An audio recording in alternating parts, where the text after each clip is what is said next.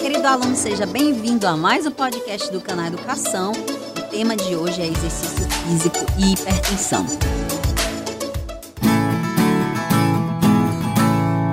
O exercício físico é uma atividade física planejada, estruturada, sistematizada, repetitiva, que tem como objetivo final ou intermediário aumentar ou manter a saúde e a aptidão física podendo proporcionar benefícios agudos e crônicos. Os principais objetivos ou os principais benefícios da, do exercício físico é melhorar o condicionamento físico, diminuição aí da perda da massa óssea e muscular, aumento da força, aumento da coordenação e equilíbrio, redução da incapacidade funcional, da intensidade dos pensamentos negativos das doenças físicas, promover a melhoria do bem-estar do humor, redução da pressão arterial pós-exercício em relação aos níveis pré-exercício, e isso é o nosso grande foco, tá?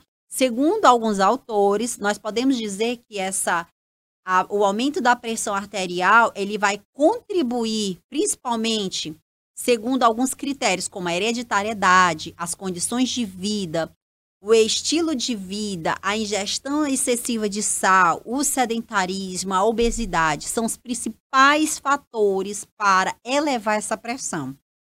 O aumento do risco cardiovascular, contribuindo aí para uma série de doenças coronarianas, renais, acidente vascular cerebral, aneurismas, acidente vascular cerebral, derrame ou aneurismas, infarto agudo do miocárdio, dentre outros, tá? Então, o sujeito, ele é considerado hipertenso quando a sua pressão ela é maior ou igual a 130 é, miligramas de, de mercúrio, a pressão sistólica, e 90 miligramas a pressão diastólica. Popularmente, nós dizemos que é 13 por 9, tá? Então, de acordo com alguns autores, nós temos a hipertensão, ela pode ser muito perigosa justamente porque ela não apresenta sintomas. A falta de, das atividades físicas, ela aumenta mais ainda a chance desse indivíduo de sofrer problemas cardíacos, como o, principalmente com risco de morte. Então, o exercício físico, ele, ele, além de ser benéfico para diversos fatores, ele melhora a capacidade desse sujeito de é, dos hipertensos, melhorar essa, essa pressão arterial. Então, os exercícios são benéficos para o tratamento de pessoas com hipertensão e eles devem ser utilizados no começo do tratamento, principalmente para reduzir a medicalização, tá? Redução significativa na pressão e esse aumento modesto da aptidão física, ele vai promover é, uma série de fatores fisiológicos que vão promover essa redução, tá certo? A gente precisa entender que a hipertensão arterial é uma doença crônica, ou seja, que não tem cura, mas nós podemos tratá-la tanto com medicamentos e também fazer o exercício físico para promover essa, essa redução, certo? E isso se dá de que forma? Então, o exercício, ele, ele é responsável, gente, por, por alterações fisiológicas no coração.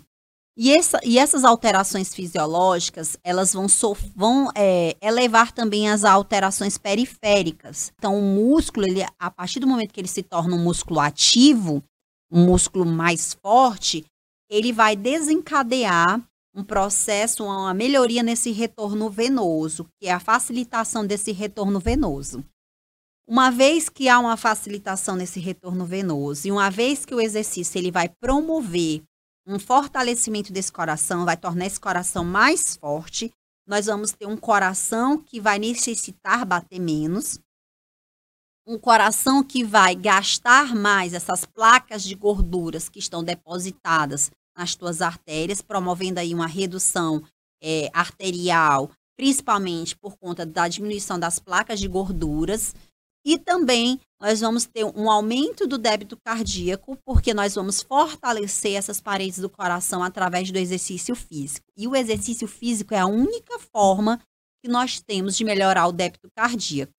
Uma vez eu melhorando o débito cardíaco, que é uma resposta é, uma resposta direta da pressão arterial e o volume de sangue que é ejetado do coração, nós vamos ter, consequentemente, uma diminuição dessa pressão arterial.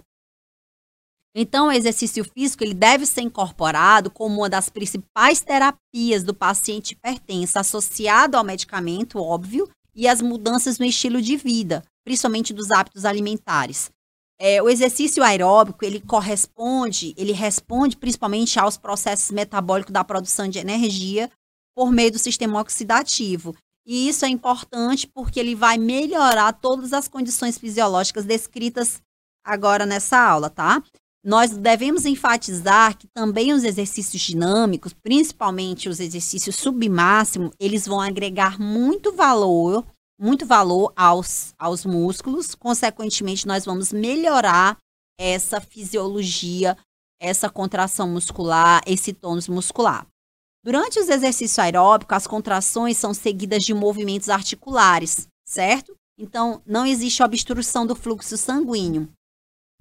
Assim, há uma resposta, um aumento da atividade nervosa simpática.